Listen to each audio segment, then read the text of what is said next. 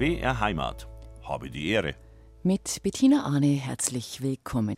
Viele von uns haben ja angesichts der politischen Ereignisse weltweit ein ungutes Gefühl.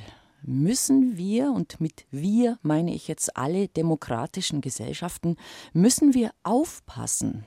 Diese Frage richte ich an unseren heutigen Studiogast, den Münchner Historiker Magnus Brechtgen. Guten Morgen, Herr Brechtgen. Guten Morgen, Frau Arne. Ja, was sagen Sie? Ist es nur ein Gefühl oder ist dieses latente Gefühl, da stimmt was nicht, da ist was in Aufruhr, wir sind irgendwie bedroht, ist es real? Ja, dieses Gefühl ist natürlich durchaus real und es gibt es äh, auch durchweg über viele Jahrzehnte schon. Ich glaube, jeder, der mit seinen Eltern spricht äh, oder auch selbst schon einige Erfahrungen hat, kennt dieses Gefühl.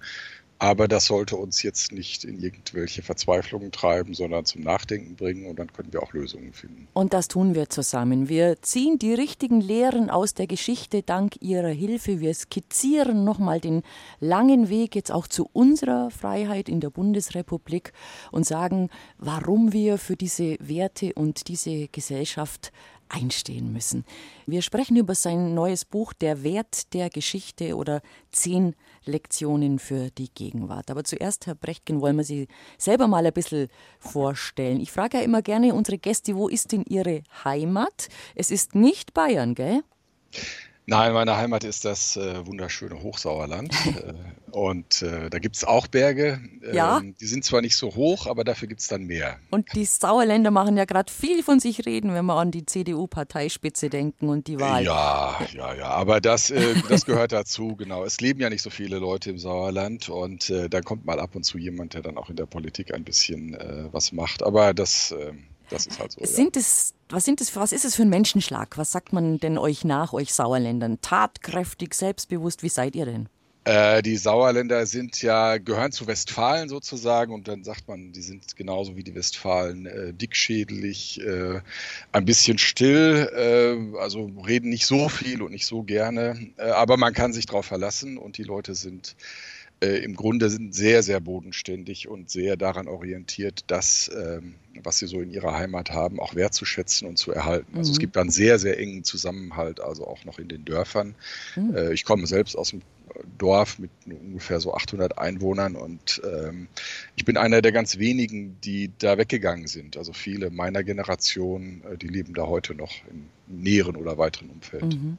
Und wenn Sie da umgeben von Bergen waren, auch wenn es jetzt nicht die Alpen waren, wie wir sie in Bayern Süden haben, freuen Sie sich dann tatsächlich auch, dass Sie jetzt äh, in einer Region angelandet sind, wo Sie eben Berge ähm, in Ihren Lebens Umfeld mit einbauen können, mit Ausflügen oder ein bisschen Bergwandern und ähnlichen Dingen. Ja, natürlich. Also das ist äh, das Wunderbare an Bayern, dass man hier so viel Auswahl äh, hat. Sowohl höhere Berge, aber auch dann äh, viele Waldgegenden. Also gerade wenn man aus dem Sauerland kommt, liebt man Buchenwälder, Eichenwälder und ähnliches. Und das gibt es ja hier dann äh, in der Gegend auch. Und das ist ganz wunderbar. Also ob das nun um München ist oder Richtung Süden oder auch Richtung Chiemsee und Berchtesgadenerland, das ist alles mhm. ganz großartig. Und der Sauerländer liebt ganz bestimmt die deftige Kost, stimmt's? Äh, ja, natürlich. Ja. so gesehen müssten Sie ja in der bayerischen Küche auch fündig geworden sein. Äh, ja, das unterscheidet sich gar nicht so sehr. Man hat äh, durch diese auch lange bäuerliche Tradition sehr viele Dinge, die sich da ähneln. Ähm, also die, die, die Landwirtschaft hat ja hier in Bayern auch lange sehr prägend gewirkt. Das ist im Sauerland so ähnlich. Äh, auch die, die äußeren Umstände, also die Höfe sind im Sauerland nicht so groß, sie sind hier auch nicht so groß. Das ist alles durchaus vergleichbar. Ja. Mhm. Sie haben den Weg in die Geschichtswissenschaft gefunden und Sie sagen, Sie kommen eigentlich aus einem kleinen Dorf, 800 Einwohner, sind einer der wenigen, der dort weggegangen ist. Das lag jetzt wahrscheinlich nicht so richtig nahe. Wie, wie hat sich denn das entwickelt bei Ihnen? Gab es da ein Erlebnis? Gab es einen tollen Geschichtslehrer an der Schule? Was war so ein bisschen der Ausschlag, dass Sie gesagt haben, das ist das Feld, in dem ich mich gern betätigen möchte?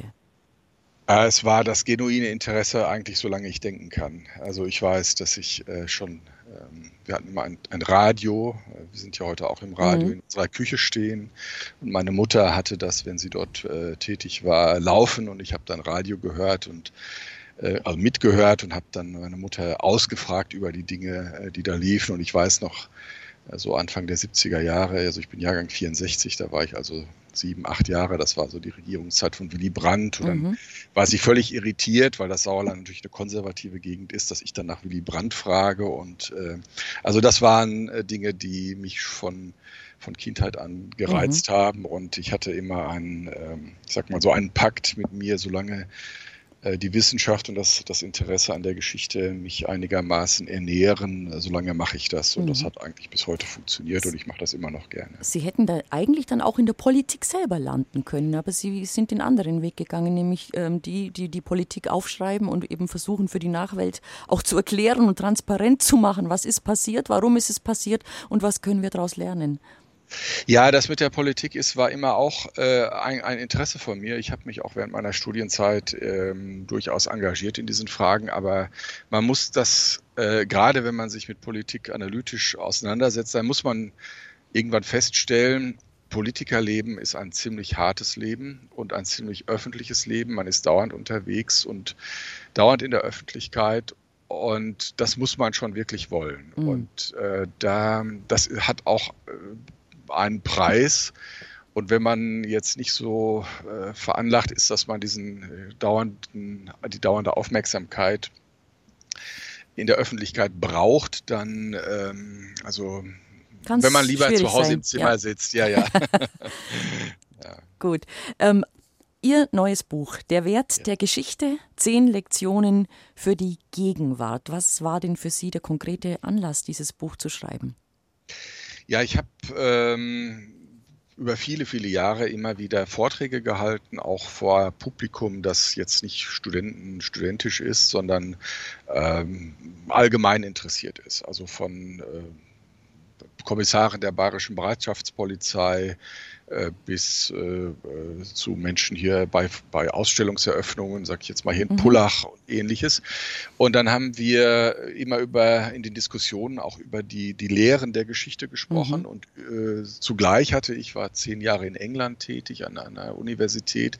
Da musste ich auch auf, auf eine sehr allgemeine Weise über europäische Geschichte sprechen, um die Leute da einzuführen.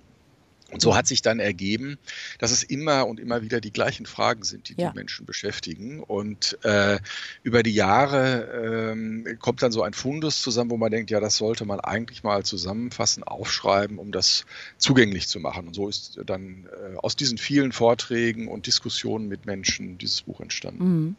Können wir so ein bisschen als Überschrift über unser Gespräch jetzt stellen, dass wir aktuell in unseren Werten, ich spreche jetzt also wirklich von den wahrscheinlich eher westlich orientierten, demokratischen, parlamentarischen Staats- und Gesellschaftsformen, dass wir uns tatsächlich ein bisschen bedroht fühlen, von rechts und von links. Und dass wir uns auch wenn wir genau wissen, wie wir dahin gekommen sind, wo wir jetzt stehen, dass wir wissen, warum es diese Bedrohungen gibt und wie wir darauf reagieren müssen eigentlich. Mhm, mh.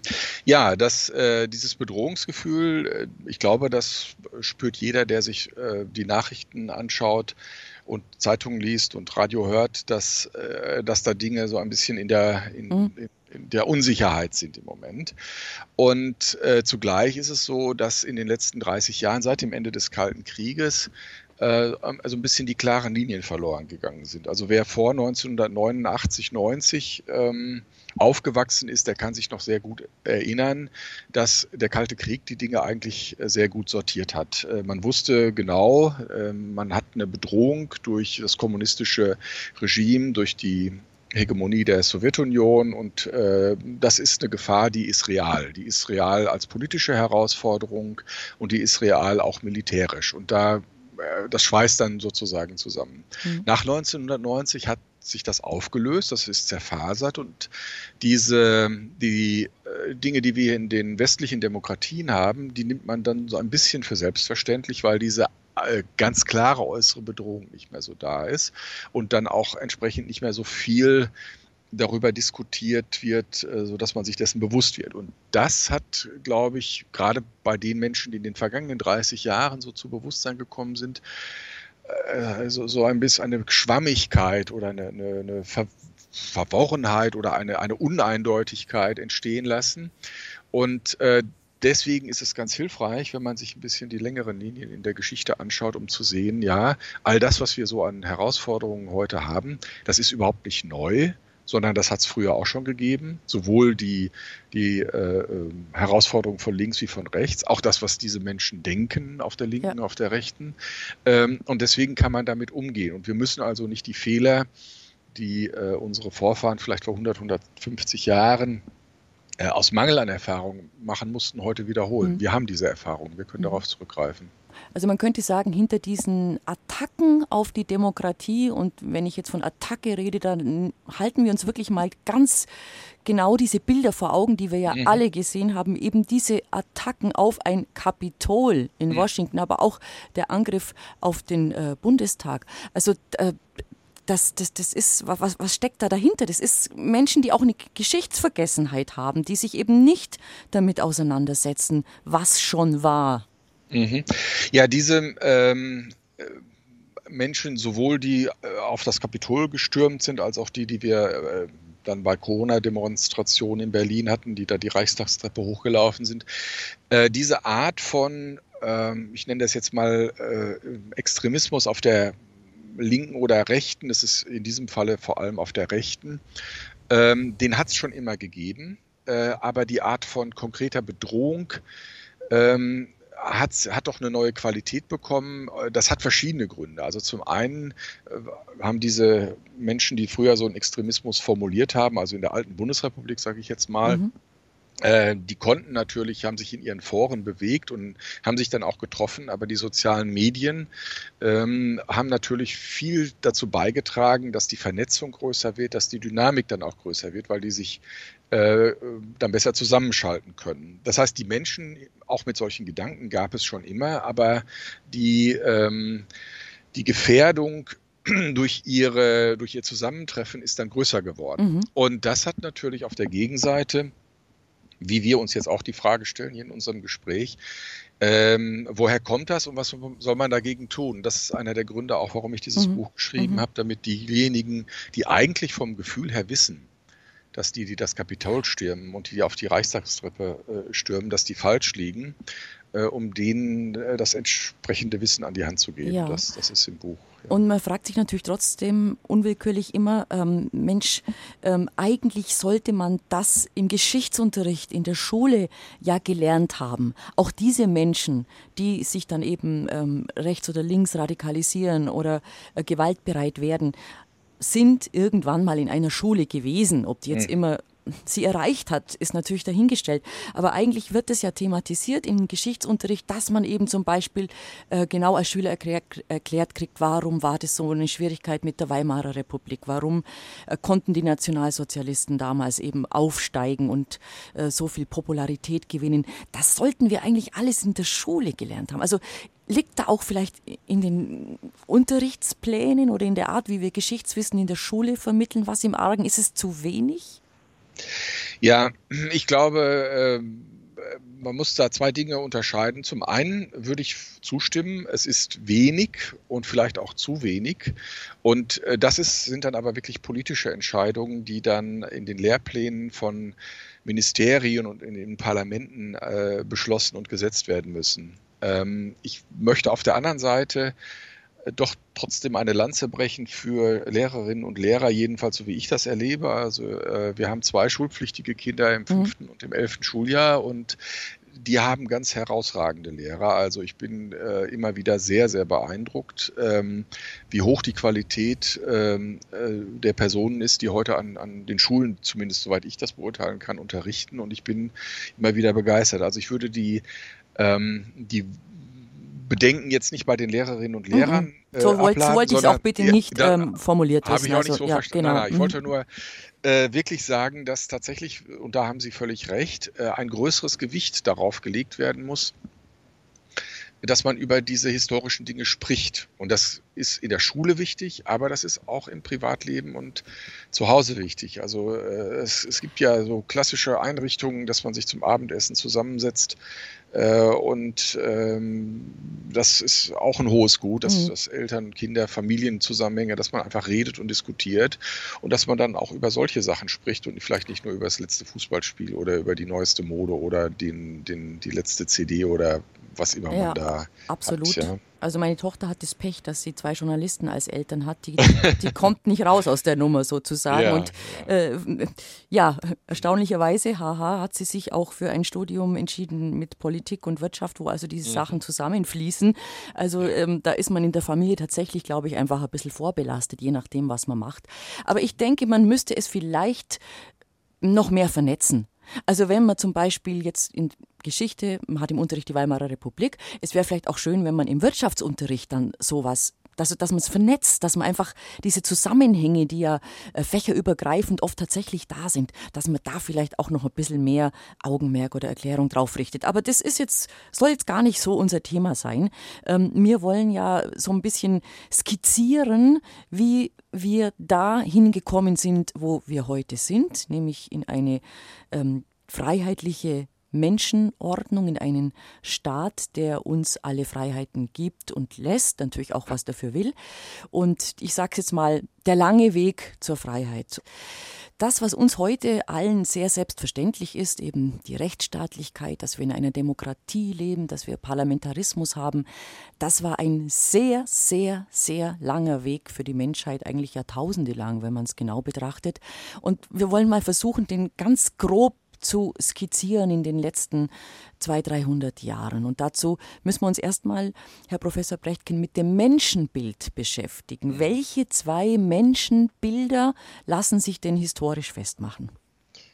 Ja, es gibt zum einen natürlich die Vorstellung, dass der, also in den Religionen vor allem, in, in, Europa vor allem natürlich das Christentum, dass der Mensch sozusagen ein Abbild Gottes ist, aber gleichzeitig auch äh, von, von Gott ähm, dann geschaffen wurde und entsprechend äh, sich diesen Regeln, äh, die dann von irgendeiner höheren Gewalt gegeben wurden, verhalten muss. Das, äh, das heißt, ähm, der Mensch ist im, im Grunde davon abhängig, dass es eine höhere Gewalt gibt, die ihn steuert, beobachtet und begleitet. Und seit der Aufklärung, also seit dem Ende des 18. Jahrhunderts ungefähr, ähm, da kommen dann eine ganze Reihe von europäischen äh, Denkerinnen und Denkern zu der Überzeugung, ja, das ist ja eigentlich ein ziemlich begrenztes Bild. Eigentlich ist der Mensch äh, als einziges Lebewesen so in der Lage, äh, über sich selber nachzudenken, selber Rechenschaft abzulegen und er ist eigentlich äh, in der Lage, seinen eigenen Verstand zu benutzen. Und deswegen gibt es auch diese klassische äh, Formulierung von, von Immanuel Kant, Aufklärung ist die Herausführung des Menschen aus seiner eigenen Unmündigkeit. Und äh, das endet dann mit dem Aufruf, hab, hab Mut, deinen eigenen Verstand zu benutzen. Mhm. Das ist, äh, das ist so das, das andere Menschenbild, dass man sagt, ja, jeder Mensch ist in der Lage, für sich selber zu denken, für sich selber sein eigenes Schicksal zu bestimmen, sich mit anderen Menschen zusammenzuschließen, abzustimmen, eine Gesellschaft zu bilden, ähm, all das zu schaffen, was wir jetzt auch heute hier haben. Also miteinander äh, demokratisch, parlamentarisch über Streitfragen zu diskutieren, dann Entscheidungen zu treffen, äh, die festzusurren und dann äh, da, danach leben zu können, mhm. ja, sodass alle, alle mitgenommen werden. Mhm. Ja. Also man kann im Prinzip immer, ähm, ja, man kann es wahrscheinlich ganz, ganz grob auf einen Punkt bringen, dass nämlich in allen äh, autoritären Staaten der Mensch von seinem Menschenbild, das da praktiziert wird, ein determinierter ist. Dass man sagt, nee, der der muss folgen. Ne? Also dem sage ich jetzt, wo es mhm. lang geht und wie er, wie er zu leben hat. Und ähm, dann muss er sich unterordnen. Das ist so, weil eben, keine Ahnung, ideologisch oder religiös, je nach mhm. Gottesstaat oder welchen Staat wir da zitieren wollen, das fängt dann bei, bei Putin an und, und hört bei Bolsonaro auf. Also wir haben mhm. ja alle im Moment wirklich leider genug äh, dieser Menschen am, am, am, am Ruder sozusagen. Und immer, wenn ich als denkender Mensch zu dem Schluss komme, da sagt mir einer, so musst du leben, ist es eigentlich nicht in Ordnung. Ja, das ist genau der Punkt, dass die, ähm, äh, wenn man politische Angebote hat, ähm, wo auch immer, also politische Ideologien oder auch Religios, Religionen, dann kann man über die Frage, welches Bild vom Menschen stellen die sich vor, sehr schnell zu, äh, zu dem Ergebnis kommen, ob das etwas für, für einen selbst ist oder eher nicht. Und es ist tatsächlich so, dass, ähm, dass natürlich jeder Mensch, das, das kennt er, ist, äh, kennt man, ist natürlich auch immer von, von Gefühlen getrieben, von Instinkten und ähnlichem. Und es ist nicht einfach, äh, immer den Verstand einzusetzen. Und man ist auch ja versucht, manchmal Dinge zu tun, die man nicht tun sollte. Das ist aber etwas völlig Natürliches. Aber die Geschichte, und da, da sind wir dann beim Thema, die zeigt eben, dass Menschen sehr gut in der Lage sind, trotz dieser ganzen Versuchungen und trotz dieser ganzen Herausforderungen, sich Regeln zu geben, an die sich dann auch halten. Und wenn man sich diese Regeln äh, gemeinsam gibt, dass das dann auch sehr viel stabilere mhm. Systeme sind und auch sehr viel kreativere Systeme, die dann auch wirtschaftlich erfolgreicher sind. Mhm. Weil eine Gemeinschaft von vielen freien Menschen natürlich äh, sehr viel mehr Potenzial und, und Energie entwickelt als, als eine Gemeinschaft, die dauernd äh, in Angst lebt. Also wenn Sie das aktuelle Beispiel jetzt äh, in, in Russland äh, sehen. Äh, man muss ja nur schauen, wie viel äh, Energie und Ressourcen der Machtapparat einsetzen muss, um Protest, mhm. Protestierende in Schach zu halten, sich gegen ähm, Menschen, die einfach nur mal äh, öffentlich demonstrieren und nach, nach demokratischer Transparenz fragen, sich dagegen zu wehren, das ist eine riesige, ein riesiger Aufwand. Und dieses, diese Ressourcen, die man dafür einsetzt, die fehlen natürlich auf der anderen Seite, um dann äh, kreative Dinge zu tun. Und da, deswegen gibt es auch immer einen Wettbewerb zwischen autoritären Systemen und freiheitlichen Systemen. Und da haben sich dann freiheitliche Systeme auch äh, für die Mehrzahl der Menschen immer als die besseren erwiesen. Mhm. Aber kommen wir zurück zu diesem Menschenbild, die Aufklärung sagt, der Mensch ist frei, er kann frei entscheiden, er kann seinen eigenen Verstand benutzen und dann kann er sich ja auch aus dem Sumpf ziehen, sozusagen. Das kann man sagen, das war der Beginn der Freiheit mhm. in Europa. Ja. Ja, das ist natürlich äh, damals noch hochgradig umstritten, weil ähm, Menschen, die dem alten Weltbild anhingen, weil sie dadurch Privilegien hatten, äh, die sagten ja um Gottes Willen, äh, Wahlrecht für alle. Die, die, die Menschen, die sind ja viel zu ich sage das jetzt mal vereinfacht, die sind ja viel zu blöde, um, um vernünftig abzustimmen. Die dürfen das Wahlrecht gar nicht haben. Wie soll jemand, ähm, der einfach nur Bauer auf dem Land ist oder äh, Minenarbeiter, Bergarbeiter irgendwo, wie soll der über politische Fragen abstimmen? Äh, das müssen wir tun, in Anführungszeichen, die die ähm, an der Spitze stehen, die schon immer von Gott, äh, von äh, religiösen, von äh, Traditionen äh, diese Macht bekommen haben. Wir wissen das alles viel besser als die. Mhm. Und dieser Lernprozess, äh, dass eigentlich äh, jeder Mensch, wenn man ihm eine vernünftige Möglichkeit gibt, an Bildung heranzukommen, das innere Bedürfnis hat, was zu lernen und dass man auch eigentlich äh, zuhören sollte, wenn Menschen etwas sagen und dass jeder Mensch an sich ein Talent hat, manche mehr in die eine Richtung, manche mehr in die andere Richtung. Das ist tatsächlich ein Prozess, der sehr lange gedauert hat äh, und äh, für das Männerwahlrecht äh, zieht sich das durchs ganze 19. Jahrhundert. Und fürs Frauenwahlrecht ist Och. das ja noch viel später. Also ja. die meisten Frauen in Europa haben erst nach dem Ersten Weltkrieg, also nach 1918, das Wahlrecht bekommen. Manche erst in den vergangenen 20, 30 Jahren. Also das ist schon eigentlich erschreckend, erschreckend äh, wenn man sich das ja. historisch betrachtet. Ich ja, habe äh, genau. dank Ihres Buches gelernt, dass ich glaube, es war Liechtenstein, hm. hat das Frauenwahlrecht 1984 hm. eingeführt. Aber das ist jetzt so, eine, so ein kleiner Abschweif. Also da war ich platt, muss ich auch sagen. Habe ich gesagt, das kann ja nicht ja. sein. Ähm, die Aufklärung hat also auch gesagt, eine Herrschaft von Menschen über andere Menschen, ähm, das können wir nicht einfach so als gegeben, gegeben akzeptieren, das können wir auch nicht als Gotteswille akzeptieren, das muss irgendwie eine andere Legitimation haben, oder? Genau, das geht, da gibt es äh, diesen schönen Ausspruch äh, von, von Abraham Lincoln, äh, den ich auch äh, zitiere, dass niemand, kein Mensch äh, das Recht haben sollte, einen anderen Menschen zu regieren, ohne dessen Zustimmung. Und diese Zustimmung muss man sich regelmäßig abholen und die, da, dafür gibt es dann Wahlen und dafür gibt es Parlamente und dafür gibt es Institutionen, die das dann auch prüfen. Das heißt, es ist natürlich notwendig, dass man man muss politische Macht äh, schaffen und auch Institutionen schaffen, die Macht ausüben können. Man muss Entscheidungen äh, abstimmen. Aber die Menschen, die das tun, die sind nicht irgendwie von äh, von oben oder von irgendjemandem dazu berufen oder äh, sagen, ich, hab, ich, ich nehme mir hier das Recht, sondern die müssen das Recht nachweisen können. Mhm. Dieses Nachweisen, das geht eben äh, durch Wahlen, durch Zustimmung, durch Überprüfung, durch Mehrheitsverhältnisse, äh, durch Abstimmungen etc. Und das ist aber, ja, es ist ein langwieriger Prozess, der auch das ist auch nicht, nicht unanstrengend. Ja? Man muss sich schon einbringen. Das geht nicht alles von selbst. Und äh, Demokratien sind darauf angewiesen, dass die Menschen äh, sich beteiligen, dass sie mitmachen, dass sie mitdenken, dass sie sich mit engagieren wollen.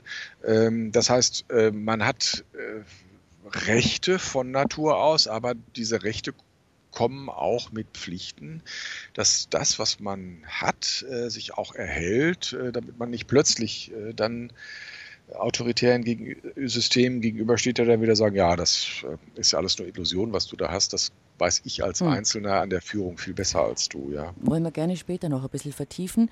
Also man könnte sagen, die Aufklärung hat quasi die Saat gelegt und es mhm. mündete, also jetzt bitte sehr simpel, aber einfach verkürzt dargestellt, es mündete letztendlich dann in die französische Revolution. Und das war ja dann wirklich die absolute Zäsur in der europäischen Geschichte. Mhm. Ja, die äh, französische Revolution hat zum ersten Mal wirklich für Millionen Menschen, die das auch weit wahrgenommen haben, ähm, also die Aufklärungsdenker, die haben ein paar tausend Leute, haben die gelesen, aber die französische Revolution hatte dann wirklich Auswirkungen, die Millionen Menschen äh, gesehen haben und in ihren Wirkungen wahrgenommen haben dass da tatsächlich es möglich ist, so ein äh, seit Jahrhunderten bestehendes politisches System wie die französische Monarchie umzustülpen und da ein neues politisches System äh, einzurichten. Und dann haben die Konservativen haben gesagt, ja, jetzt schaut euch aber an, die, die ganzen äh, Gewalttaten, die mit der französischen Revolution kamen, ähm, die haben natürlich ähm, also die, eine instabile Ordnung geschaffen und man, der Mensch braucht aber Stabilität und, und all das, äh, was sonst mit der französischen Revolution gekommen ist, das wollte man dadurch diskreditieren. Aber man kann natürlich auch Kritik üben an bestimmten Ereignissen. Natürlich. Ja, aber ja.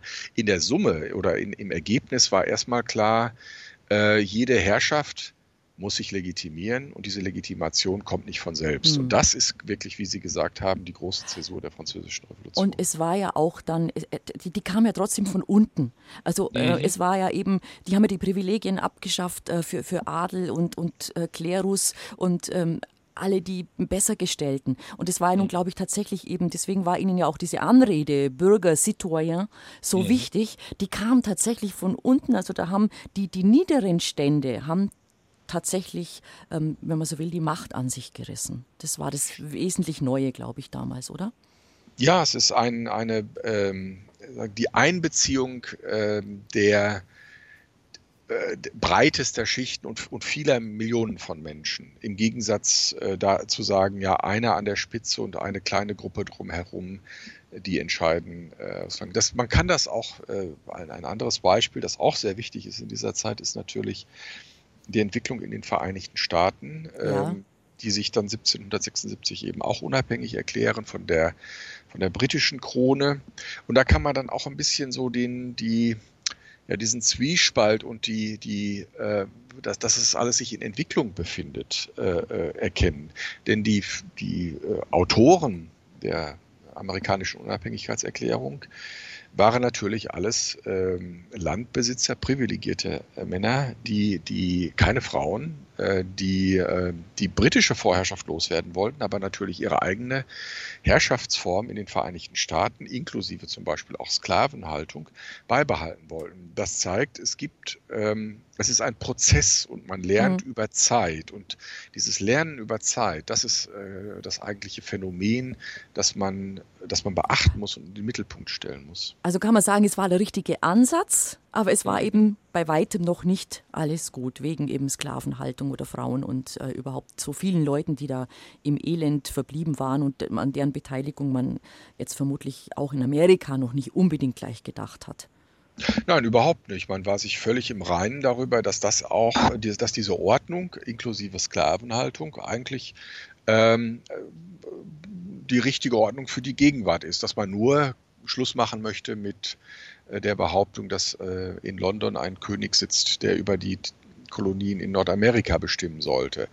Ähm, und äh, zu dem Punkt zu kommen, dass man sagt, naja, aber Sklaven, Menschen, Herrschaft über Menschen, dass Menschen ein Eigentum an anderen Menschen haben, das geht auch gar nicht. Das dauert eben auch wieder äh, bis, bis einem, äh, bis sozusagen über die Diskussion, dass bewusst wird. Das fast noch mal 100 Jahre, gell? muss man überlegen. Ja, Von genau. 1776 bis 1861, also fast 100 mhm. Jahre ja. hat es noch gedauert. Unglaublich, ja. Also wir haben die Aufklärung, wir haben die äh, französische Revolution, wir haben die Unabhängigkeitserklärung in Amerika. Also es geht alles in, in die Richtung sozusagen Freiheit, Menschen selbstbestimmt.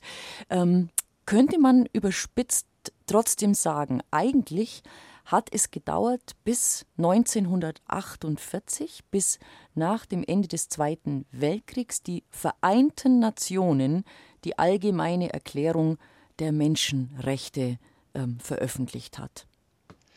Ja, die, äh, diese allgemeine Erklärung der Menschenrechte von 1948 ist äh, vor allem der Versuch, das alles mal festzuhalten, was man in den 150, 170, 180 Jahren vorher so äh, ja an, an, an Erfahrungen, an Denken über den Menschen und seine Rechte zusammengefasst hat.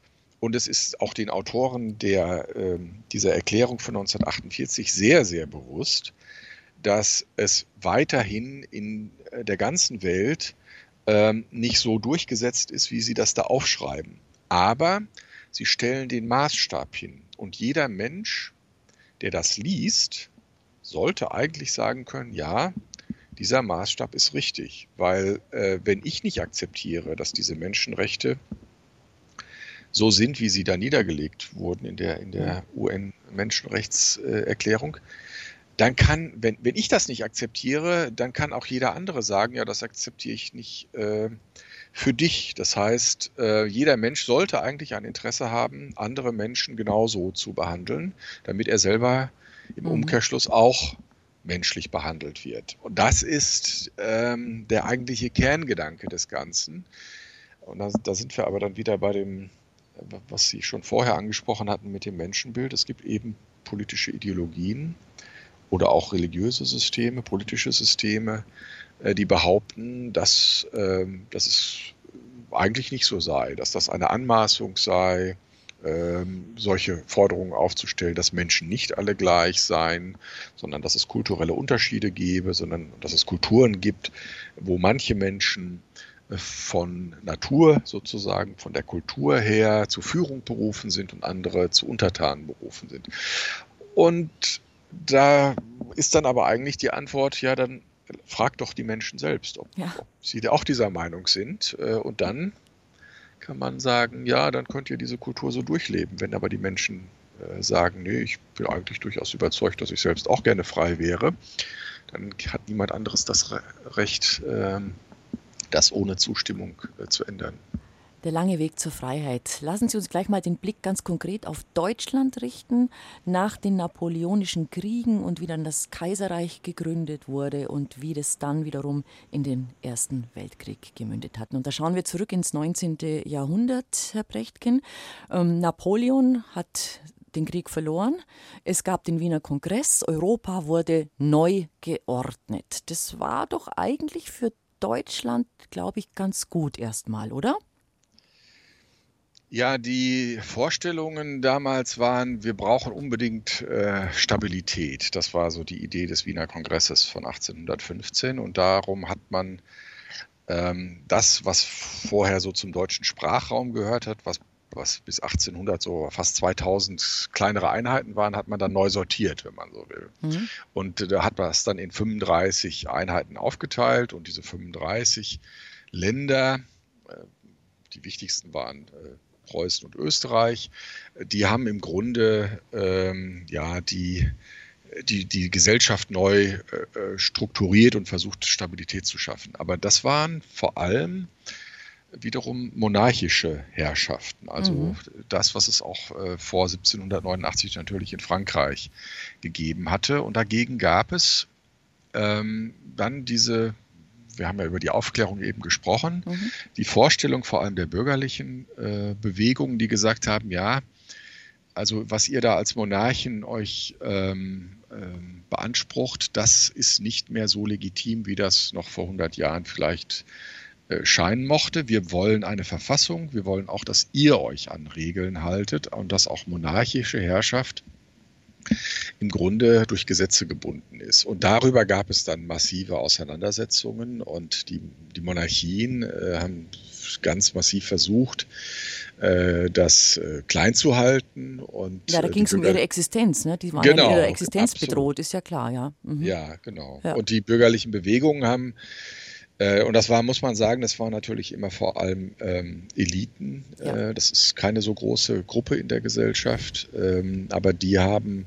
sehr darauf gedrungen. Das Ganze ist dann eben in der Revolution von 1848 äh, gemündet. Ja. Mhm. Und eigentlich da ein bisschen untergegangen dann auch, oder? Weil eben die, ja, die Eliten ähm, doch recht stark waren und ein, ein, ein von Metternich und ich glaube auf der anderen Seite war da Bismarck schon eine Figur?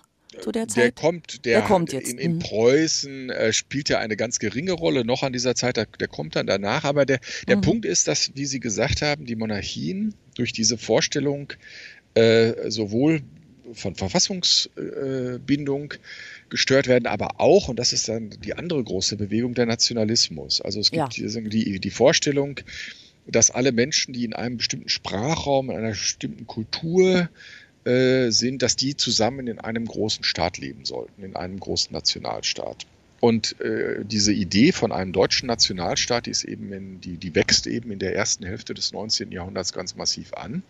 Und für diese 35 kleinen oder mittelgroßen Staaten bedeutet das natürlich eine Bedrohung. Wenn sie plötzlich nur noch einen Staat haben, dann sind 34 andere Herrschaften überflüssig und dagegen haben die sich natürlich gewehrt. Sie mhm. haben Metternich genannt, der ist äh, der, der schärfste Gegner des Ganzen, aber dann äh, nach 1848 ist das äh, in, in äh, Preußen natürlich auch ganz stark der Fall und das ist das, äh, da kommt dann Bismarck ins Spiel, der, äh, der im Grunde sich als preußischer Ministerpräsident dann an die Spitze setzt und sagt, naja, wenn wir schon einen Nationalstaat äh, schaffen wollen, dann bitte unter preußischer Führung und äh, wenn, es gibt diesen schönen Spruch von ihm, wenn schon eine Revolution, dann lieber eine Revolution machen, als eine Revolution mhm. erleiden. Mhm. Und so kommt es, ähm, dass es dann 1871 den deutschen Nationalstaat gibt. Wir hatten ja jetzt gerade 150 Jahre Gründung, ja. einige Erinnerungen daran.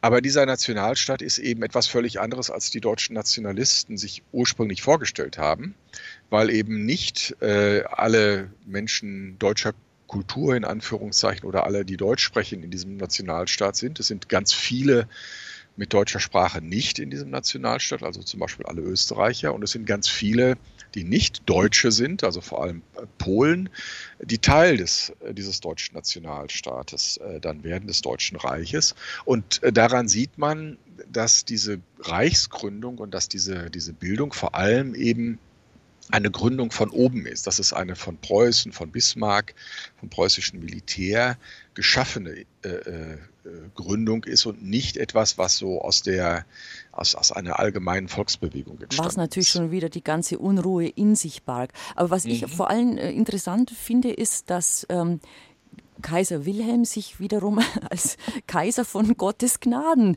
bezeichnet hat. Und das mhm. war ja eigentlich etwas, was man glaubte lange zurückgelassen zu haben, dieses Gottesgnadentum. Auf einmal war es wieder da. Ja, das zeigt eben, wie, äh, wie massiv die Auseinandersetzungen sind, die wir jetzt äh, hier aufgezeigt haben. Auf der einen Seite die Vorstellung vom freien, selbstbestimmten Menschen, der mitbestimmen darf. Und auf der anderen Seite die traditionellen Herrschaften, die sagen, wir regieren in Preußen seit vielen, vielen hundert Jahren. Diese vielhundertjährige Herrschaft ist uns von Gott gegeben und deswegen ist das auch legitim und alle, die da was dagegen sagen, die versündigen sich und äh, sprechen gegen die göttliche Ordnung. Und das, was Sie zitiert haben, dieses Gottesgnadentum und äh, auch der deutsche Kaiser von Gott, das ist genau an dieser Schnittmenge, an dieser Schnittstelle dieses Konfliktes. Äh, die einen beanspruchen weiterhin äh, Herrschaft von oben und die anderen sagen, es kann nur Herrschaft von unten legitim mhm sein. Und äh, das, dieser Konflikt bleibt erhalten. Also da hat es schon rumort, aber es äh, sozusagen Oberhand hat eben äh, das, das alte Bewährte gewonnen. Denn mhm. es ist etwas sehr ja, Seltsames passiert. Äh, da würde im, im Kaiserreich wurde der Bürger, viele Bürger, bestimmt nicht alle, aber viele, auf einmal zum Untertan. Mit einem fürsorglichen Herrscher an der Spitze. ja. Die, hat, ja. die haben sich wieder, ich sage jetzt mal, gefügt, offenbar, mehr oder weniger. Weil es bequem war vielleicht. Es, ja, das hat, ähm, äh, da muss man eine, eine ganz kleine Kurve machen und die ausholen, wenn ich das darf. Mhm. Es gab natürlich äh, in, in Mitteleuropa, gerade im deutschsprachigen Raum, ähm, ganz massive Gewalterfahrungen durch den Dreißigjährigen Krieg. Der war von eben von 1618 bis 1648. Und da ging es darum, äh, wer hat jetzt Recht, Protestanten oder Katholiken? Welcher Gott, äh, also auf welche, welche Seite bevorzugt Gott? Und nach 30 Jahren nach des gegenseitigen Abschlachtens hat man gemerkt, ja, offensichtlich will sich äh, Gott nicht entscheiden und wir müssen jetzt eine menschliche Friedenslösung finden. Und dann hat man äh, eben den Westfälischen Frieden äh, geschaffen und hat äh, im Grunde herrscht, was katholisch wenn der Herrscher katholisch war, wurden die Untertanen katholisch, wenn der Herrscher protestantisch war, wurden die Untertanen protestantisch. Und dieses, diese Erinnerung aber an den Dreißigjährigen Krieg, wo viele, viele Millionen Menschen in, in, Mitteleuropa, vor allem im deutschen Bereich, gestorben sind, viele Städte verwüstet wurden, unendliches Leid war. Das hat dazu geführt, dass äh, diese Menschen in diesen Bereichen gesagt haben, wir vertrauen jetzt darauf, dass die Obrigkeit uns Frieden sichert. Deswegen lieber weniger mitreden, ganz vereinfacht gesagt, weniger mhm. mitreden, dafür Stabilität und Frieden und nicht mehr so eine Gewalterfahrung. Und das zieht sich eben durch bis, wenn man so will, ins Kaiserreich, wo es wieder den Kaiser gibt und äh, vor allem dann auch Bismarck und den starken preußischen Staat, die dann sagen, okay, liebe Leute, wir sorgen dafür, dass das Deutsche Reich sicher ist und äh, äh, dass der Frieden erhalten bleibt und äh, dass ihr wirtschaftlich prosperieren könnt. Aber lasst bitte, bleibt aus der Politik heraus. Mhm. Ja? Und das ist natürlich in einer Zeit, also Ende des 19. Jahrhunderts, äh, unendlich schnelle Modernisierung, Technisierung, Industrialisierung, wo, wo Menschen äh, äh, also millionenfach dann auch unterwegs sind und, und ein Selbstbewusstsein bekommen. Äh, das ist dann der große Konflikt und ähm, wo die, wo, wo viele Millionen Menschen dann sagen, nee, wir wollen ja. mitreden. Also Sozialdemokraten dann auch, auch das Bürgertum sagen, so geht das nicht mehr wie im 17. Jahrhundert, sondern wir wollen unseren Anteil an der Macht und wir wollen mitbestimmen. Und dieser Konflikt, der liegt sozusagen im Zentrum ähm, der, der Schwierigkeiten des Kaiserreiches ja. eigentlich bis 1914. Ja. Und ähm, es, man könnte also sagen, dass die, die Parteien damals von vielen ähm, ja, eher konservativ orientierten Bürgern wahrscheinlich eher misstrauisch betrachtet mhm. worden sind.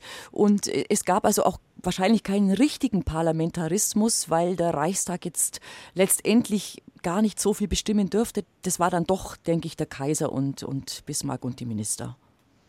Ja, es gab ähm, äh, das Wahlrecht für alle Männer ab 25 Jahre und das Parlament hatte das Recht, über den Haushalt zu bestimmen. Aber die Minister zum Beispiel hat der Kaiser ernannt und wenn ein starker Minister war wie Otto äh, von Bismarck bis 1890, dann hatte der eine ganz klare Dominanz.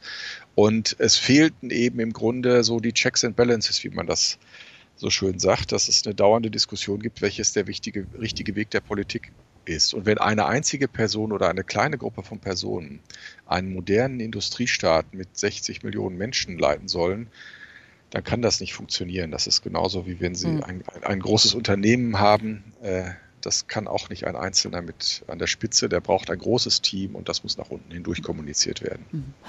Jedenfalls, wir wissen alle, die aggressive Außenpolitik, die hat dann letztendlich in den Ersten Weltkrieg geführt. Und was danach passiert ist, ähm, wie die Deutschen das erlebt haben und warum das äh, den Nationalsozialisten leider auch leicht gemacht worden ist, da an Macht zu gewinnen, darüber sprechen wir nach 11 Uhr. So, wir wollen ja heute uns anschauen, was man aus Geschichte ganz konkret lernen kann. Und deshalb müssen wir jetzt einen Blick auf Deutschland nach dem Ersten Weltkrieg richten, um zu sehen, was dann nach dem Zweiten Weltkrieg passiert ist. Es unterscheidet sich tatsächlich gewaltig. Da haben Menschen gelernt? Also gehen wir zurück, Herr Professor Brechtgen, auf die Niederlage, Kapitulation, Erster Weltkrieg. Es kam das böse Erwachen. Und die meisten Deutschen hatten offenbar wirklich allergrößte Schwierigkeiten, diese Niederlage zu verstehen und zu analysieren. Ja, das ist äh, in der Tat so, weil die meisten über viele Jahre, also fast den gesamten Krieg hindurch, in der Erwartung standen, dass dieser Krieg gewonnen würde. Auch weil das so kommuniziert wurde von Seiten der obersten Heeresleitung und äh, von Seiten der Regierung. Und als dann die Niederlage kam, fiel man vereinfacht gesagt aus allen Wolken, dass das so schief gegangen ist und man äh, fragte nicht nach den Ursachen, also wie ist es zu 1914 gekommen, sondern man hat gedacht, okay, das müssen irgendwelche finsteren Mächte sein, äh, diese bekannte Dolchstoßlegende, mhm. äh, dass, ähm, dass sich Menschen, äh, dass die Heimatfront im Grunde den Soldaten, die kurz vor dem Sieg standen, in den Rücken gefallen sei. Und das hat vieles damit zu tun, dass man sich äh, schon vor 1914 nicht äh, wirklich öffentlich über die Außenpolitik klare Rechenschaft abgelegt hat. Der Erste Weltkrieg ist also nicht 1914, wenn man so, er ist 1914 ausgebrochen, aber die Ursachen liegen nicht zwischen 1912 und 1914, sondern die liegen zwischen 1890 und 1914. Und es gab zwischen 1890 und 1914 eben eine deutsche Außenpolitik, die vor allem, ich will das ganz kurz zusammenfassen, vor allem unberechenbar war. Es war nicht so, dass man äh, dem deutschen Kaiserreich nicht irgendwelche, äh, nicht das Wachstum gegönnt hat und die, die wirtschaftlichen Erfolge und all das, sondern die anderen Staaten hatten im gewissen Sinne Angst, weil sie nicht wussten, was die Deutschen mit ihrer mhm. Macht machen würden. Und das äh, und die Deutschen selber haben gedacht, ja, wir haben ja ein fantastisch erfolgreiches System mit unserer autoritären monarchischen Führung, mit unserem, mit unserer ähm, nicht so durchgeführten Parlamentsherrschaft. Das ist perfekt. Wir sind für das 20. Jahrhundert perfekt gerüstet und wir sind äh, die Deutschen haben das politische System der Zukunft. Und 1918 stellte man fest, oh, das mhm. hat wohl alles nicht so funktioniert. Und äh, statt aber nach den Ursachen zu fragen, hat man gesagt, nee, dann müssen wir eigentlich viel noch intensiver zu dem ursprünglichen System zurück. Also wir müssen nicht mehr demokratisieren und mehr parlamentarisieren, sondern wir müssen wieder zurück zur autoritären Herrschaftsform, weil das hat uns ja eigentlich äh, vor 1914 so gut getan. Also man hat die Vergangenheit glorifiziert, vermeintlich mhm. glorifiziert. Da war ja alles toll, auch wenn das nicht der Fall war, aber man hat eben sich zurückgesehnt nach der Vorkriegsstärke und Stabilität und äh, mhm. äh, der Überlegenheit. Man fühlte sich, glaube ich, auch sehr überlegen, einige Natürlich. Nachbarn, ja. Mhm. Ja, ja, genau so. Und äh, hinzu kam, dass ähm, äh, auch also ganz entscheidend, Sie haben das äh, schon mal angesprochen, die Frage der Wirtschaft. Wie finanziert man zum Beispiel einen Krieg und wer muss dafür äh, innerhalb einer Gesellschaft äh, die, die, Kosten tragen?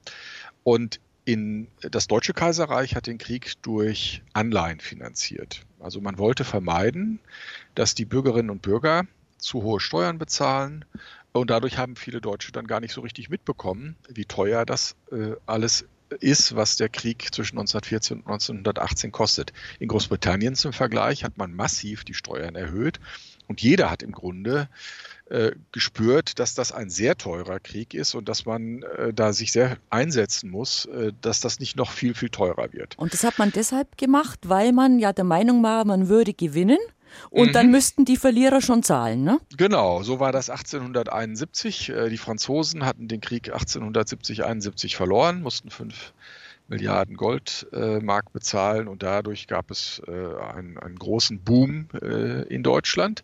Und man hat gedacht, ja, das machen wir dann nach dem Weltkrieg genauso. Die, die werden dann andere werden dann bezahlen für die Kosten, die man selber für den Krieg hatte, statt selbst die eigene Bevölkerung einzubeziehen, also wirklich durch Steuern auch. Ja, ja und das war natürlich jetzt nach 1918, 19 nicht der Fall. Stattdessen äh, ja. äh, kam die Inflation und all die Menschen, vor allem das Bürgertum, die ähm, solche Kriegsanleihen gezeichnet haben, die standen und die vor 1914 also vielfach auch von diesen diesem Geld gelebt hatten, das sie angelegt hatten, die waren plötzlich pleite.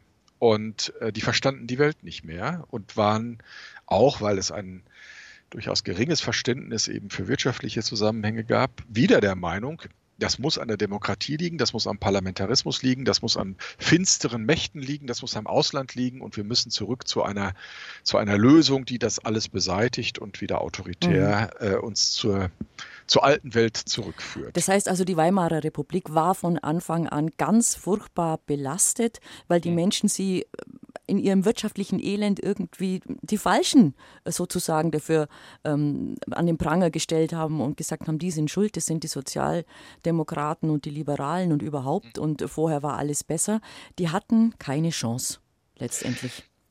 Ja, das ist umstritten, wie viele Chancen sie hatten oder mhm. nicht. Äh, aber jedenfalls waren die Schwierigkeiten so massiv, dass dann, ähm, dass die Weltwirtschaftskrisen vor allem dazu geführt haben, äh, dass, dass die Menschen, die dann ins Elend kamen und arbeitslos wurden, ähm, sich nach autoritärer Führung gesehnt haben. Und da sind wir dann wieder bei den Fragen, die wir vorher angesprochen haben. Was passiert in Krisenzeiten, wonach wo suchen Menschen eine Lösung? Ja. Und wenn Sie dann äh, zum Beispiel Großbritannien oder die Vereinigten Staaten zum Vergleich nehmen, da hat die Weltwirtschaftskrise 1929, 30, 31 genauso eingeschlagen und genauso massive, große Elendsprobleme hervorgerufen, vor allem in den Vereinigten Staaten. Äh, und die Menschen dort suchen aber nach anderen Lösungen. Die suchen nicht nach einem autoritären Führer und nicht nach ähm, diktatorischen Lösungen, sondern die haben gesagt, wir müssen schauen, dass wir innerhalb unseres politischen Systems mit individueller Freiheit, mit individuellen Rechten äh, sehen, dass wir das so hinbekommen, dass wir das, dass wir da eine neue Dynamik erzeugen. Das heißt, in diesen Krisensituationen zeigt sich dann, was für eine politische Tradition und was für eine mhm. politische Kultur in den Köpfen ist. Und in Deutschland war eben die sehr lange autoritäre, sehr lange obrigkeitsstaatliche Tradition. Und deswegen hat man in dieser Krisenphase äh, danach geschaut, wohingegen man in Ländern, die eine längere äh, liberale Tradition haben, nach anderen Lösungen geschaut hat. Und das da zeigt sich dann im Grunde äh, ja so diese langfristigen Trends. Ja. Mhm. Und nun haben wir gesagt, ähm, autoritäre Führung, logisch, liegt nahe, Hitler, Nationalsozialisten. Mhm. Also äh, die NSDAP war tatsächlich ein Auffangbecken, ein Sammelbecken, ein Angebot, wie Sie es formulieren in Ihrem Buch, eigentlich für, für ganz viele und auf jeden Fall für alle, die unzufrieden waren, weil man, die sahen da einfach eine Lösung drin. Mhm.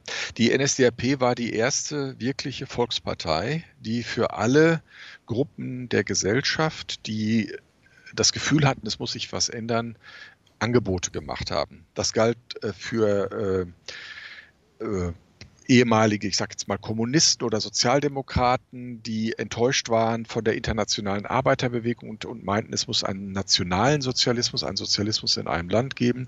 Das galt für äh, Menschen, die vorher äh, kirchlich gebunden waren, die gesagt haben, nein, wir brauchen eine starke Staatskirche und nicht so eine, eine, ein internationales äh, Christentum. Es muss ein deutsches Christentum geben. Äh, das galt für äh, kapitalistische, also Wirtschaftsführer, die gesagt haben, ja, dieses, diese ganze Mitbestimmung, diese ganzen Sozialgesetzgebung, das muss ähm, zurückgefahren werden, damit endlich die Wirtschaftsführer wieder ihre Ordnung haben, damit äh, Unternehmen erfolgreich sind, die von Spitzen, von der Spitze her geführt werden und so weiter. Und für diese Art von, ähm, von Wünschen hat die NSDAP und hat vor allem dann äh, natürlich Adolf Hitler als die führende Figur so also ein, ein, ein Passepartout geliefert. Also er hat in jede Richtung kommuniziert, wir sind die Lösung für all diese Probleme und Wünsche, die ihr mhm. äh, da in eurem Herzen tragt. Ja. Mhm.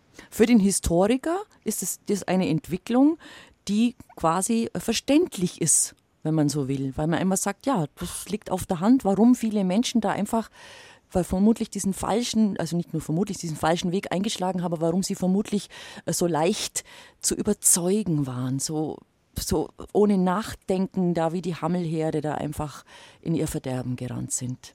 Da sind wir wieder bei dem Menschenbild, was ja. wir besprochen haben. Wie stelle ich mich selbst vor? Traue ich mir selbst zu, in der Gesellschaft mitzubestimmen, meine Dinge in die Hand zu nehmen, äh, in einem Verein, in einer Partei, äh, in einer politischen Institutionen, wie auch immer, mich zu engagieren und mitzubestimmen oder erwarte ich die Lösung von oben, vom Staat, von einer Führung? Und ähm, äh, eine große Zahl, ich will das jetzt mal bisschen pauschal sagen, eine große Zahl von Deutschen haben sich halt mhm. bequemer da reingefunden, äh, einer Autorität zu vertrauen, als äh, der Selbstorganisation zu vertrauen. Und äh, deswegen war die Verführungsmacht von jemandem, der sagt, ich weiß, wie die Weltgeschichte abläuft. Ich weiß die Lösung. Vertraut mir, gebt mir vier Jahre Zeit und dann wird alles gut. Deswegen war das attraktiv für viele Millionen Menschen. Deswegen haben ähm, bei den Präsidentschaftswahlen 32, 13 Millionen erwachsene Deutsche Hitler gewählt. Mhm. Und seine Alternative Hindenburg war jetzt auch nicht gerade der Ausbund demokratischen Denkens. Mhm. Jetzt haben wir den Zweiten Weltkrieg, die Niederlage und das war nun wirklich etwas völlig anderes, Herr Professor.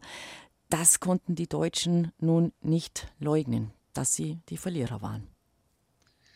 Ja, das hat jeder im Alltag gesehen. Äh, nicht zuletzt, weil anders als 1918 der Krieg tatsächlich bis in jedes Dorf äh, äh kehrte. Also 1918 waren ja, äh, also der Erste Weltkrieg hat weitgehend äh, auf einem sehr begrenzten Territorium mhm. stattgefunden, Belgien und Frankreich. Und die Deutschen haben da ähm, vor Ort in ihrem Lebensalltag nicht viel von gemerkt. Im Zweiten Weltkrieg war das vollständig anders.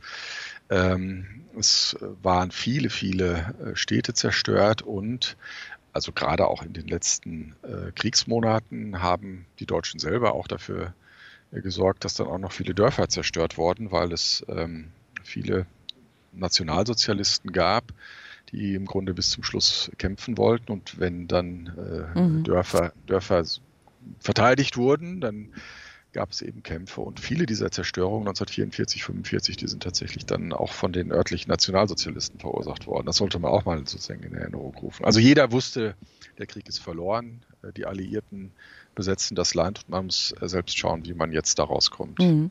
Und es kam natürlich auch die moralische Schuld dazu, die man dann doch hatte an den NS-Gräueln und die man auch nicht mehr leugnen konnte.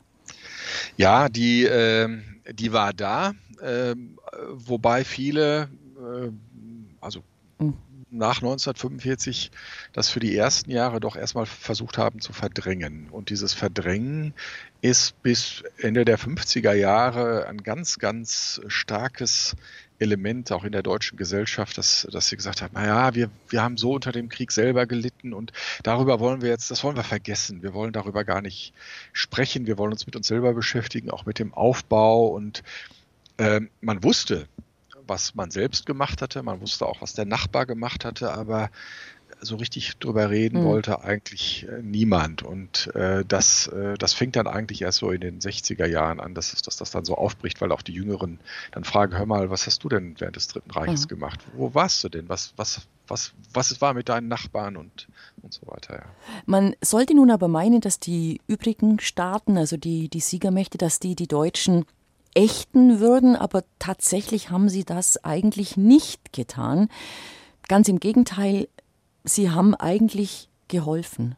Und da setzt nun dieser Lernprozess ein, dieses Lernen aus den Fehlern. Es war offenbar den Siegermächten klar, dass sie sowas, was in Versailles und mit den Versailler Verträgen und den Reparationszahlungen, was da alles passiert war, dass das zu einer weiteren Radikalisierung letztendlich geführt hatte und zum Zweiten Weltkrieg, dass das nicht mehr passieren darf. Also sie wussten, sie müssen auch als Siegermächte anders äh, jetzt mit den Verlierern umgehen.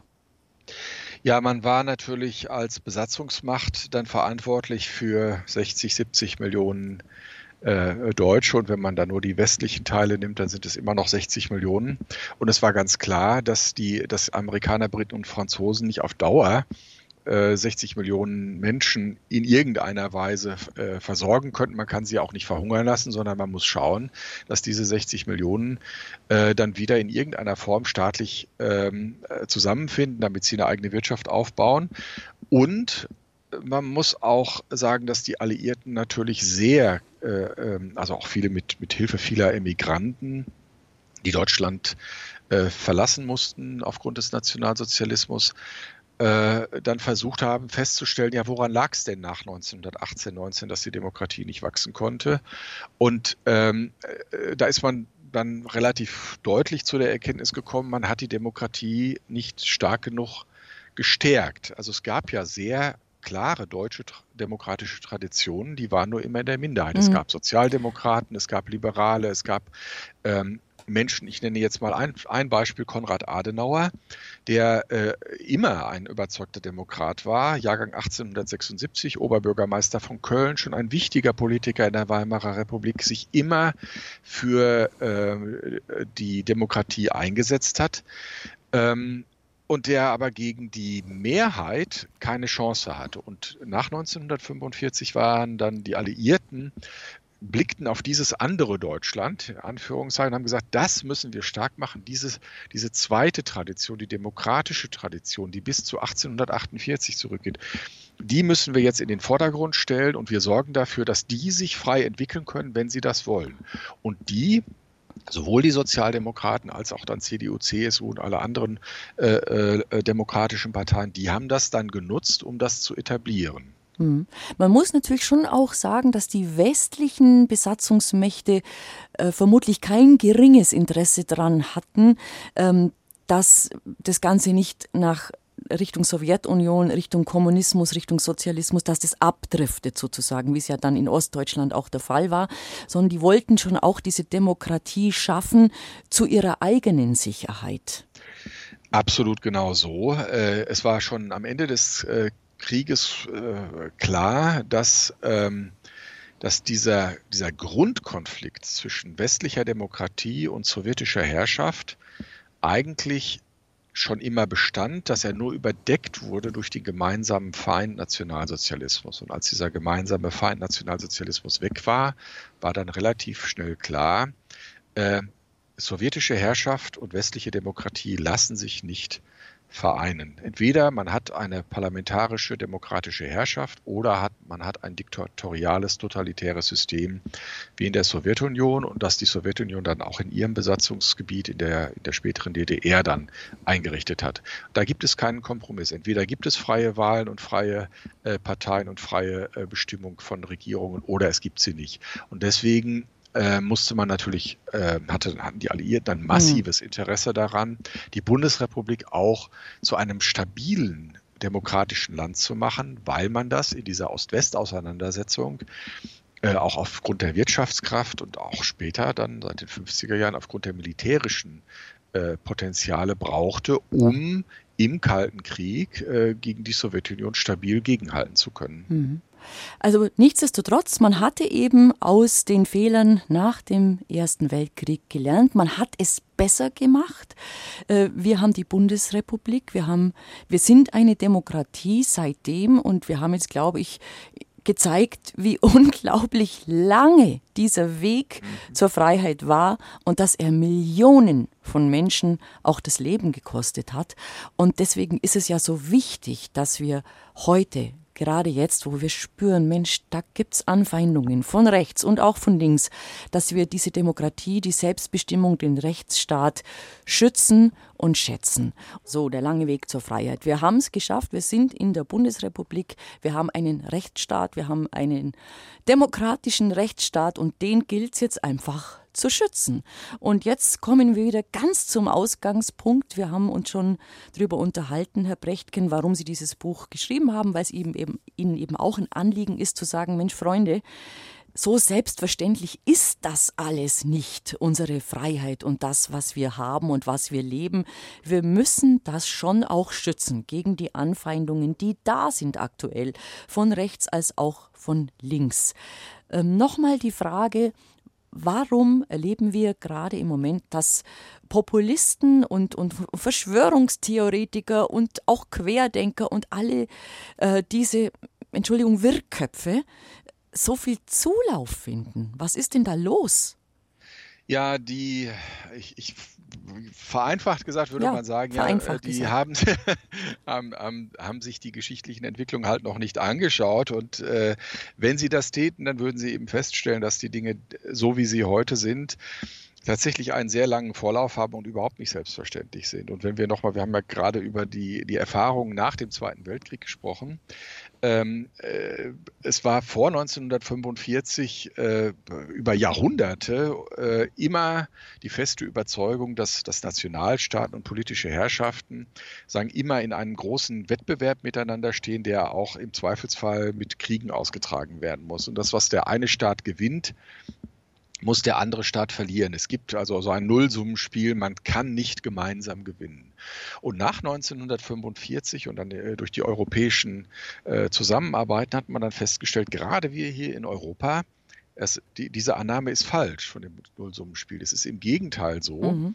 wenn man äh, weiterhin wirtschaftlichen Wettbewerb macht und technischen Wettbewerb in der Wissenschaft und so, was Menschen, was in Menschen ja drin liegt, äh, aber die politischen Systeme stabil hält äh, und demokratische Prozesse hat, dann ist das zu aller Nutzen. Äh, dann äh, verliert nicht der eine und der andere gewinnt, sondern in der Summe gewinnen alle, weil alle ihre Energien, für den Wettbewerb nicht mehr so in, in Destruktion und zerstörerische, kriegerische Dinge setzen, sondern tatsächlich versuchen, naja, dann ähm, wirtschaftliche Erfolge zu erzielen. Und das ist im Grunde die Erfahrung von Ende der 40er äh, Jahre bis in unsere jüngere Gegenwart, dass die europäischen Staaten durch diese Zusammenarbeit sehr viel mehr gewonnen haben, als wenn sie sich gegeneinander versucht hätten, national auszuspielen. Mhm. Und das ist etwas, ja, und das ist, äh, da sind wir jetzt im Grunde wieder bei dem, was, was Sie gefragt haben zu den ähm, äh, Nationalisten, Corona-Leugnern und ähnlichem, dass, äh, dass, dass es eine Verwirrung darüber gibt, ähm, wie unsere gegenwärtige Gesellschaft, äh, sowohl Wirtschaft, in Naturwissenschaften, aber auch äh, politisch, zu dieser Form von Freiheit und, und Öffentlichkeit gekommen ist. Die Tatsache, dass innerhalb von weniger als einem Jahr europäische Unternehmen, BioNTech, AstraZeneca und, mhm. so, und so anderes, die Möglichkeit hatten, einen solchen Impfstoff äh, zu entwickeln jetzt gegen äh, das, das, Coronavirus, das ist eine gigantische äh, wissenschaftliche Errungenschaft.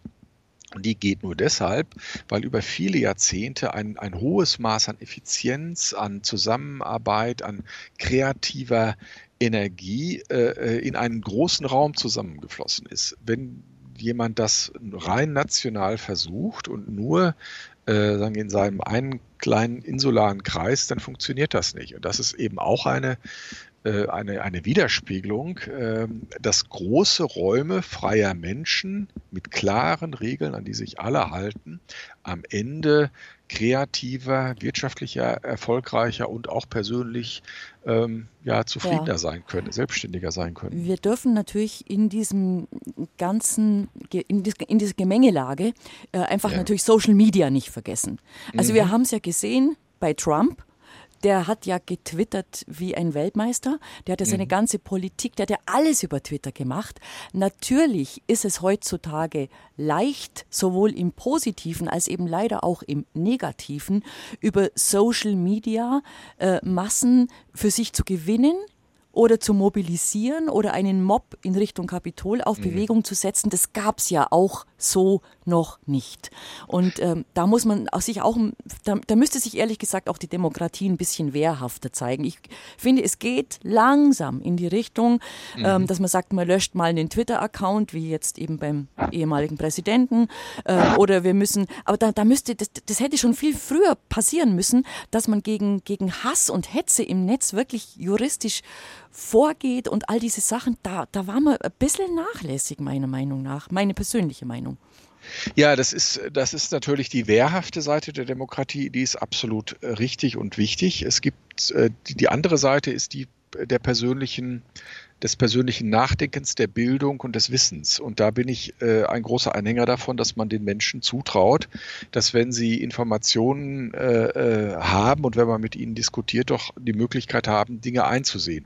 Damit meine ich jetzt nicht Leute, die sozusagen in verschwörungstheoretischen Echokammern leben, man, die man nicht mehr drankommt. Die erreicht die Mehrheit, man nicht. Nee. Die ja. erreicht man ja. nicht mehr. Nee. Aber die meisten Menschen, äh, wenn man sich Sie haben das Beispiel Trump angesprochen. Mhm. Die Politik von Donald Trump hat den Menschen, die ihm folgen, eigentlich fast nichts gebracht, weil, ähm, also gerade was die Wirtschaftspolitik angeht, ähm, ich sage jetzt mal Zollpolitik und ähnliches, am Ende von denen bezahlt werden muss, die ihn auch wählen.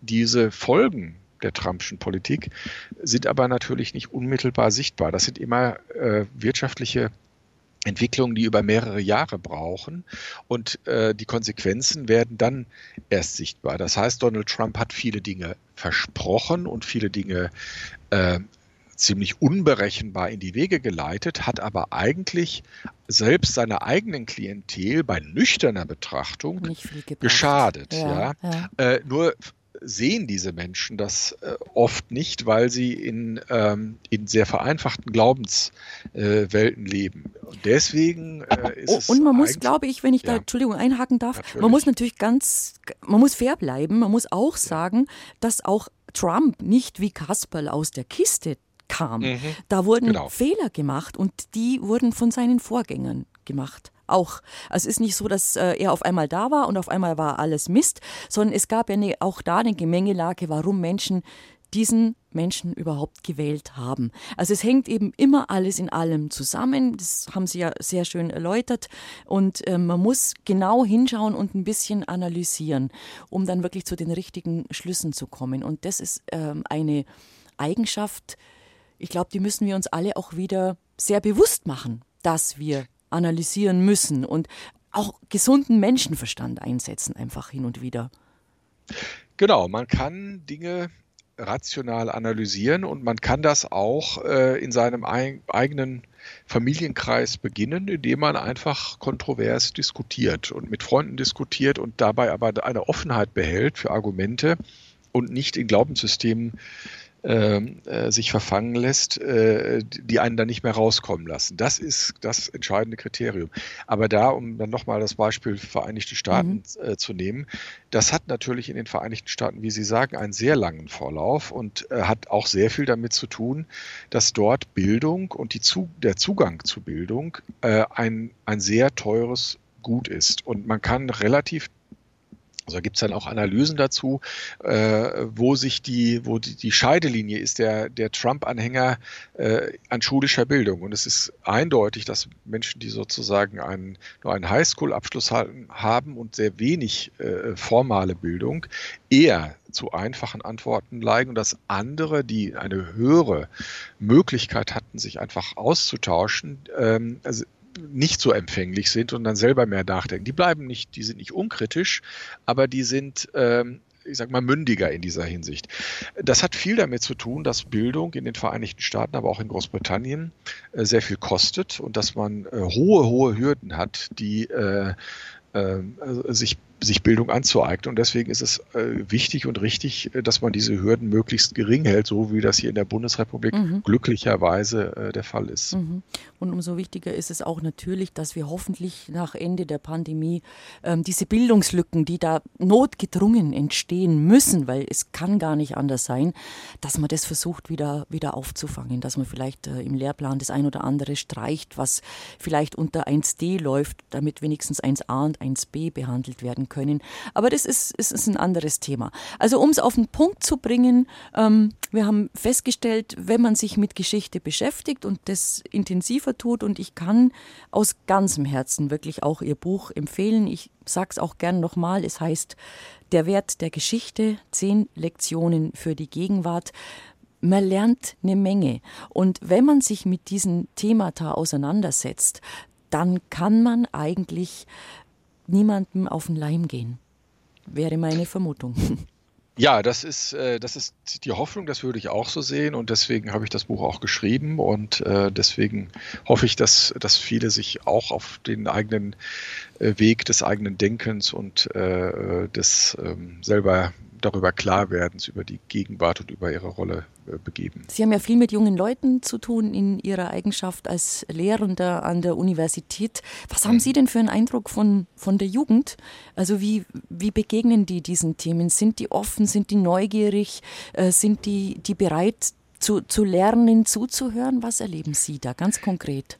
Also die, die meisten Jugendlichen, die mir äh, so bekannt sind, äh, ob an der Uni oder im Freundeskreis unserer Kinder, die sind hochgradig interessiert und auch offen und, und willig äh, zu lernen. Die sind natürlich heute ähm, äh, unter einem hohen Erwartungsdruck auch, auch der Gesellschaft, also müssen performen in der Schule, ja. äh, im sozialen Leben und sonstiges. Aber ähm, ich, ich bin da immer sehr optimistisch, also das ist aber auch eine, eine Grundeigenschaft, äh, die man nicht aufgeben sollte und äh, vertraue sehr darauf, dass ähm, dass auch die nächste Generation in der Lage sein wird, äh, sich, sich mündig und stabil äh, ihre Gesellschaft zu bauen. Das war ein gutes Schlusswort. Ich bedanke mich für Ihre Zeit und dass Sie uns an Ihrem sehr reichen Wissen haben teilhaben lassen.